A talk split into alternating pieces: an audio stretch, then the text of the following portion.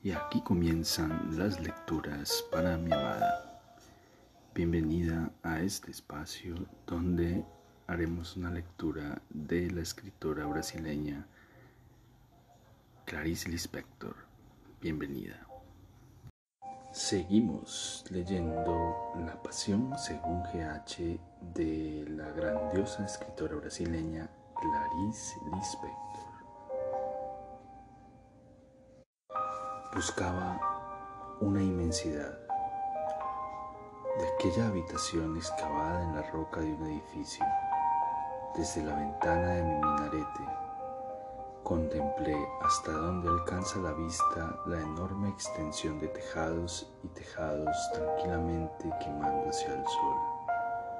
Los edificios de apartamentos como aldeas acurrucadas en tamaño superaba a España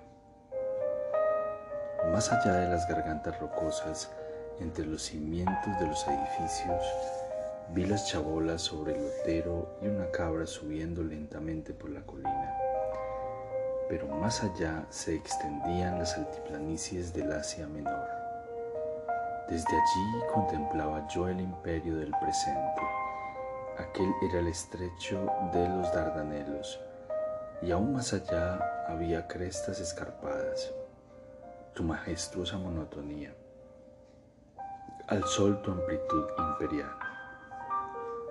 Y más allá todavía, el comienzo de las arenas, el desierto pelado y ardiente, cuando cayese la noche. El frío consumiría el desierto y uno temblaría en él como en las noches del desierto.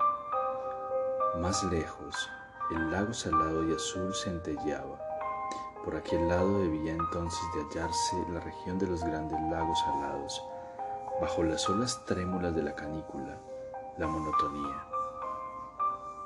A través de las otras ventanas de los apartamentos y en las terrazas de cemento, veía un vaivén de sombras y personas, como de los primeros mercaderes asirios. estos luchaban por la posesión de Asia, del Asia Menor. Tal vez había desenterrado el futuro, o tal vez había llegado a antiguas profundidades tan remotamente futuras que mis manos, que las habían desenterrado, no podían sospecharlo. Allí estaba yo, en pie, como una niña pequeña vestida de fraile, niña somnolienta, pero niña inquisidora.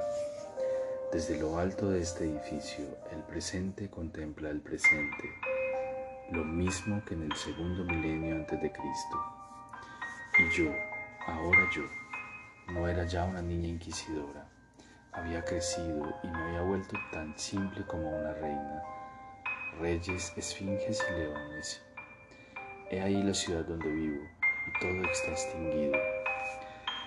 Permanecí presa por una de las piedras que cayeron y como el silencio creció, creyó que mi inmovilidad era la de una muerta, todos se olvidaron de mí, se fueron sin sacarme. Y considerada muerta me quedé asistiendo y vi, pese a que el silencio de los que realmente habían muerto me iba invadiendo como la hiedra invade la boca de los leones de piedra. Y porque yo misma estaba entonces segura de que terminaría muriendo de inanición bajo la piedra derrumbada, que sujetaba mis miembros. Entonces vi como quien nunca va a contarlo. Vi con el desapego de quien no va a contárselo ni a sí mismo. Veía como quien jamás necesitara entender lo que ha visto, como la naturaleza de una lagartija ve, sin tener después siquiera que recordar. La, la lagartija ve como un ojo suelto ve yo era quizá la primera persona que ponía los pies en aquel castillo en el aire.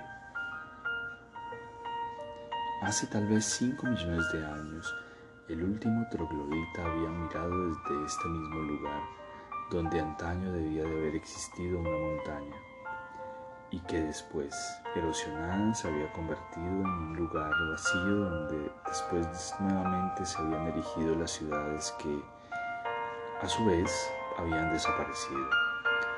Hoy día el llano está ampliamente poblado por diversas razas. De pie ante la ventana, mis ojos descansaban por momentos en el lago azul que quizá no fuese más que un trozo de cielo. Pero me cansaba enseguida, pues el azul estaba hecho de mucha intensidad de luz. Mis ojos ofuscados iban entonces a descansar en el desierto pelado y ardiente que al menos no tenía la dureza de un color. Pasados tres milenios, el petróleo oculto brotaría de aquellas arenas el presente abría enormes perspectivas para un nuevo presente. Entre tanto, hoy, yo vivía en silencio de aquello que, pasados tres milenios después de erosionado y nuevamente erigido, sería de nuevo escaleras, grúas, hombres y construcciones. Estaba viviendo la prehistoria de un futuro, como una mujer que nunca tuvo hijos, pero los tendrá una vez transcurridos tres milenios yo vivía ya hoy del petróleo que pasados tres, milenios iba a brotar. Si, si al menos hubiese entrado en la habitación al atardecer, hoy por la noche aún sería luna llena. Pensé al acordarme de la fiesta de la terraza la noche anterior. Vería la luna llena aparecer sobre el desierto. Ah, quiero regresar a casa me dije de repente, pues la luna húmeda me había producido nostalgia de mi vida. Pero desde aquella plataforma no conseguía ningún momento de oscuridad y luna, solo la hoguera, solo el viento errante, y para mí ninguna cantimplora de agua, ninguna vasija con comida. Mas, quién sabe, en menos de un año haría un descubrimiento tal que nadie, ni yo misma, habría osado esperar? ¿Un cáliz de oro? Pues yo estaba buscando el tesoro de mi ciudad, una ciudad de oro y de piedra, Río de Janeiro, cuyos habitantes al sol eran 600 mil mendigos. El tesoro de la ciudad podría estar en una de las hendiduras del cascajo, pero ¿en cuál de ellas? Aquella ciudad estaba necesitando un trabajo de cartografía. Alzando los ojos cada vez más lejos por elevaciones siempre más escarpadas, ante mí yacían gigantescos bloques de edificios que formaban un dibujo pesado, aún no indicado en mapa alguno. Continué mirando, buscaba en la colina los restos de alguna muralla fortificada. Al alcanzar la cima del lotero, dejé que la mirada vagase por el panorama. Mentalmente tracé un círculo en torno a las semirruinas de las chabolas y supe que allí pudo haber existido antaño una ciudad tan grande y límpida como Atenas en su apogeo, con niños que corrían entre mercancías expuestas en las calles. Mi método de visión era totalmente imparcial. Trabajaba directamente con las evidencias visuales y sin permitir que sugestiones ajenas a la visión predeterminasen mis conclusiones. Estaba enteramente preparada para sorprenderme a mí misma. Incluso, aunque las evidencias viniesen a contradecir todo lo que ya estaba asentado en mí por mi tranquilísimo delirio. Sé, por mi propio y único testimonio, que al inicio de este trabajo mío de investigación no tenía la menor idea del tipo de lenguaje que me sería revelado poco a poco hasta que pudiese llegar, un día llegar a Constantinopla. Más ya estaba preparada para soportar en la habitación la estación cálida y húmeda de nuestro clima, y con ella cobras, escorpiones, tarántulas y miriadas de mosquitos que surgen cuando se derrumba una ciudad. Y sabía que muchas veces en mi trabajo al aire libre tendría que compartir mi lecho con el ganado. Entretanto, el sol me abrazaba en la ventana Solamente hoy el sol me había alcanzado plenamente, mas también era verdad que solo cuando el sol me alcanzaba yo misma, por estar de pie, sería una fuente de sombra, donde guardaría frescos los odres de mi agua. Iba a necesitar una perforadora de 12 metros, camellos, cabras y carneros, un hilo conductor, y necesitaría usar directamente la inmensidad propiamente dicha porque sería imposible reproducir, por ejemplo, en un simple acuario la riqueza de oxígeno hallado en la superficie de los océanos. Para mantener sin desmayo mi ánimo de trabajo, procuraría no olvidar que los geólogos saben ya que en el subsuelo del Sahara hay un inmenso lago de agua potable. Recuerdo que leí eso. Y que en el mismo Sahara los arqueólogos han demostrado, han desenterrado restos de utensilios domésticos y de antiguas colonizaciones. Hace 7000 años había leído yo en aquella región del miedo se había desarrollado una agricultura próspera. El desierto tiene una humedad que es preciso encontrar nuevamente.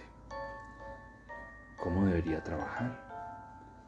Para sujetar las dunas tendría que plantar dos millones de árboles verdes, sobre todo eucaliptos. Siempre antes de dormir acostumbro a leer cualquier cosa y he leído mucho sobre las cualidades del eucalipto. Y no olvidar al comenzar el trabajo, estar preparada para equivocarme. No olvidar que el error muchas veces se había convertido en mi camino. Siempre que no resultaba cierto lo que pensaba o sentía, entonces se producía una brecha.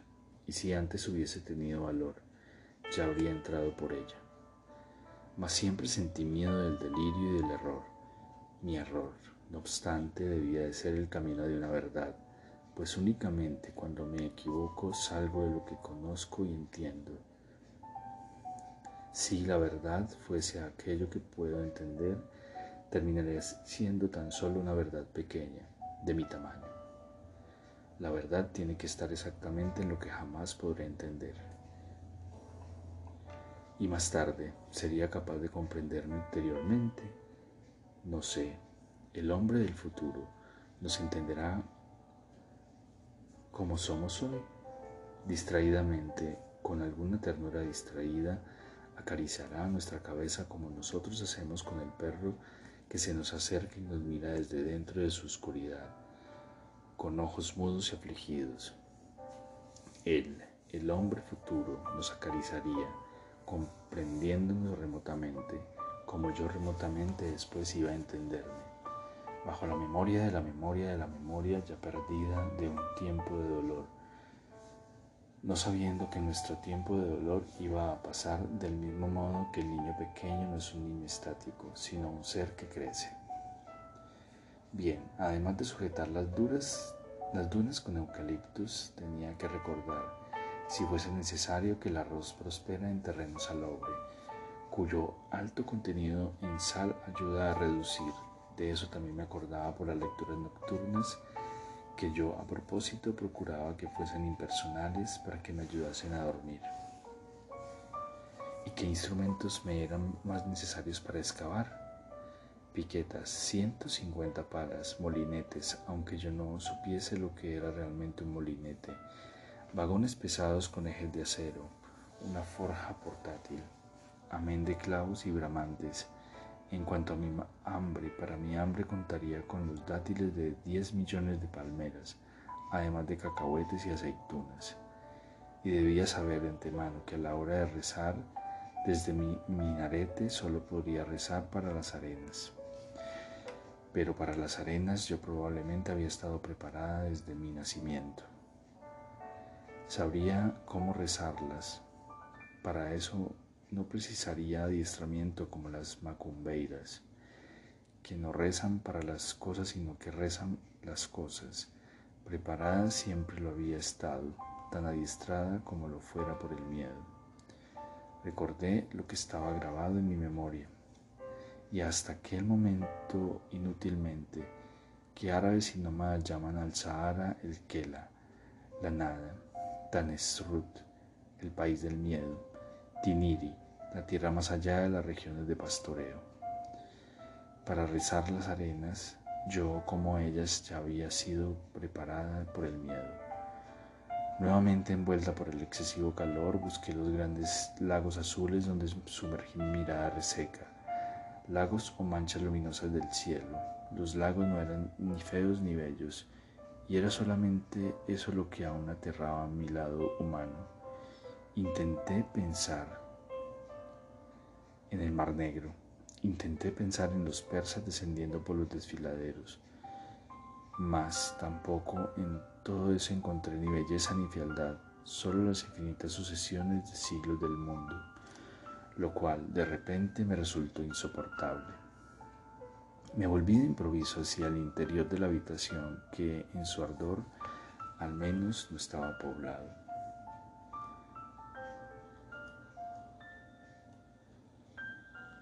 No, en todo eso ni había estado enloquecida ni fuera de mí.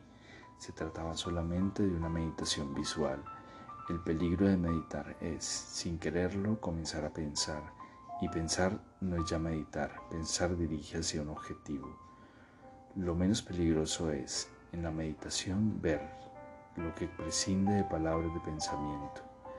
Sé que existe ahora un microscopio electrónico que muestra la imagen de un objeto 160 mil veces mayor que su tamaño natural, pero no llamaré alucinatoria la visión que se tiene a través de ese microscopio, incluso aunque no se reconozca ya el pequeño objeto que el microscopio aumentó de tamaño monstruosamente y si me hubiese engañado en mi meditación visual.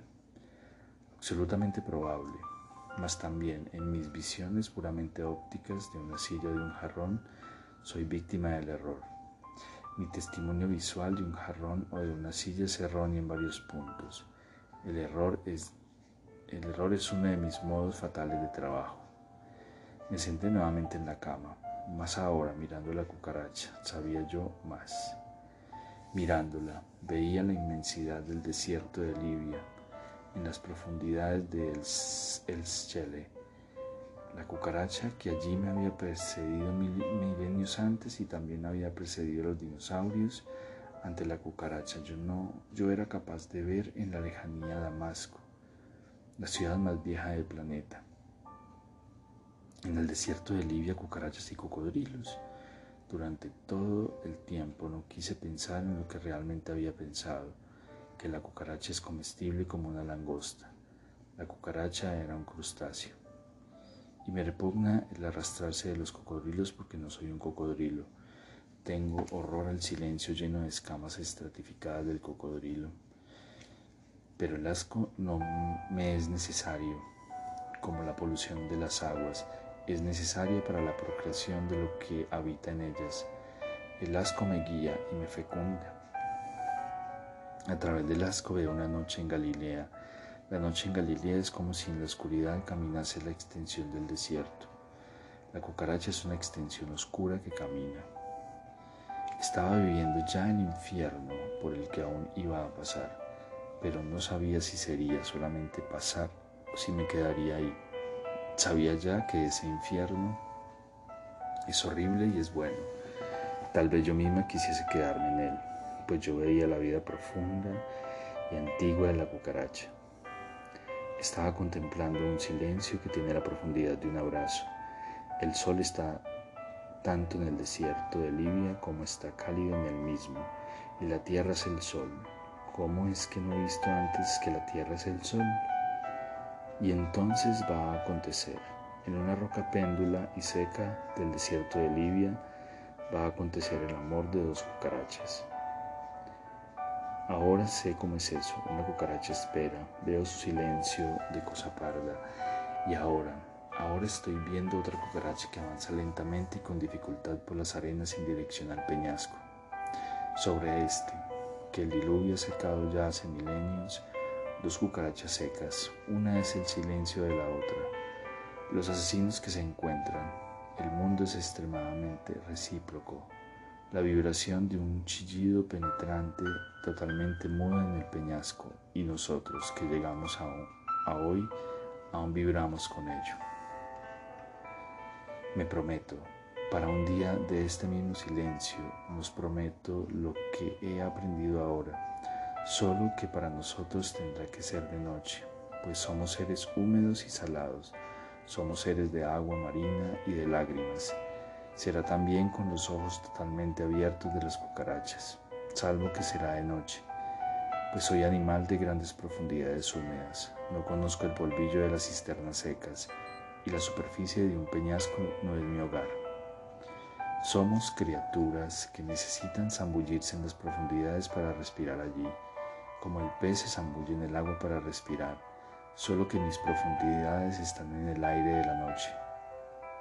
La noche es nuestro estado latente.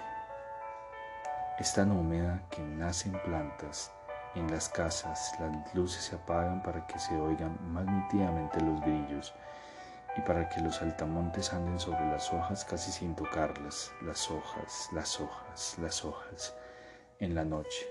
La ansiedad suave se transmite a través del vacío del aire. El vacío es un medio de transporte. Sí, para nosotros no será el amor del desierto diurno, somos los que nadan. El aire de la noche está encharcado y azucarado y nosotros somos alados pues sudar es nuestra emanación. Hace mucho tiempo me dibujaron contigo en una caverna y contigo nadé sus profundidades oscuras hasta hoy. Nadé con misilios innumerables. Yo era el petróleo que solo hoy día ha brotado. Cuando una negra africana me dibujó en mi casa, haciéndome brotar de una pared, sonámbula como el petróleo que por fin brota.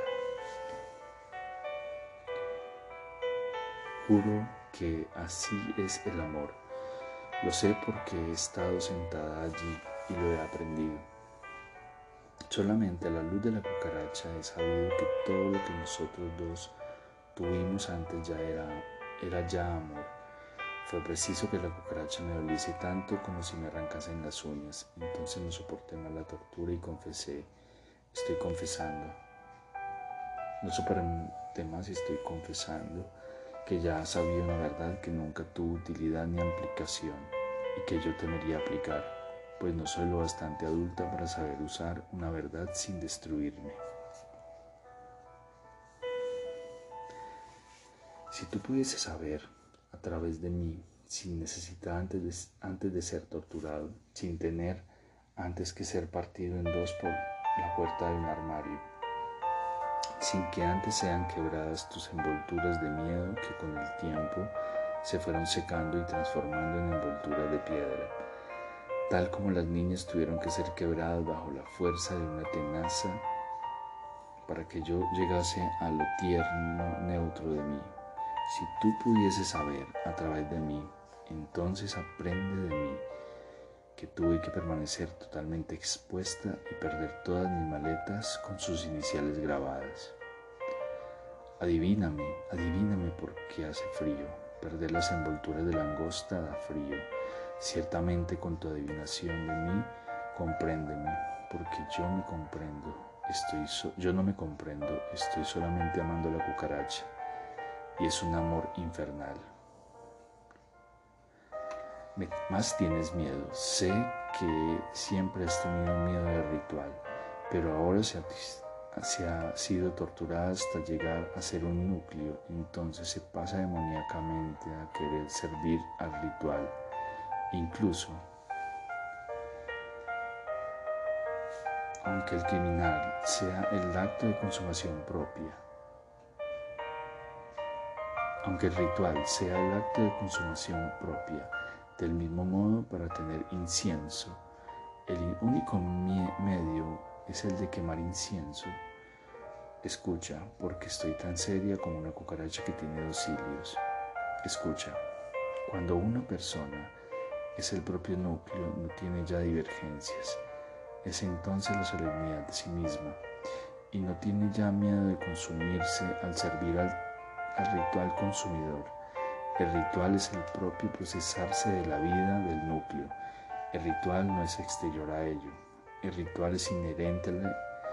La cucaracha tiene su ritual en su célula. El ritual, créeme, porque pienso que estoy aprendiendo. El ritual es la marca de Dios y todos los niños nacen ya con el mismo ritual. C. Nosotros dos siempre hemos tenido miedo de mi solemnidad y de tu solemnidad. Pensábamos que era una solemnidad de forma y siempre hemos ocultado lo que sabíamos, que vivir siempre es siempre cuestión de vida y muerte, de ahí la solemnidad. Sabíamos también, aunque sin el don de la gracia de saberlo, que somos la vida que está en nosotros y que nosotros nos servimos. El único destino con que nacemos es el del ritual. Yo llamaba la máscara mentira y no lo era, era la máscara esencial de la solemnidad. Tendríamos que ponernos máscaras de ritual para amarnos. Los escarabajos nacen ya con una máscara con la que se realizarán. Por el pecado original hemos perdido nuestra máscara. Escucha, la cucaracha era un escarabajo, toda ella era solamente su propia máscara a través de la profunda ausencia de risa de la cucaracha. Distinguía yo su ferocidad de guerrero. Ella era mansa, pero su función era feroz. Soy mansa, pero soy mansa, pero mi función de vivir es feroz. Ah, el amor prehumano me invade. Comprendo, comprendo. La forma de vivir es un secreto tan oculto que es el de es el arrastrarse silencioso de un secreto. Es un secreto en el desierto, y ciertamente yo lo sabía ya. Pues a la luz del amor de dos cucarachas veo el recuerdo de un amor verdadero que yo tuve una vez y que ignoraba haber tenido, pues amor era entonces lo que yo entendía de una palabra. Pero hay algo que es preciso decir, es preciso decir. Y aquí terminan las lecturas para mi amada. Espero este episodio haya sido de tu agrado. Te amo, te amo con todo mi ser y todo mi corazón. Y aquí terminan las lecturas para mi amada. Espero este episodio haya sido de tu agrado. Te amo, te amo con todo mi ser y todo mi corazón.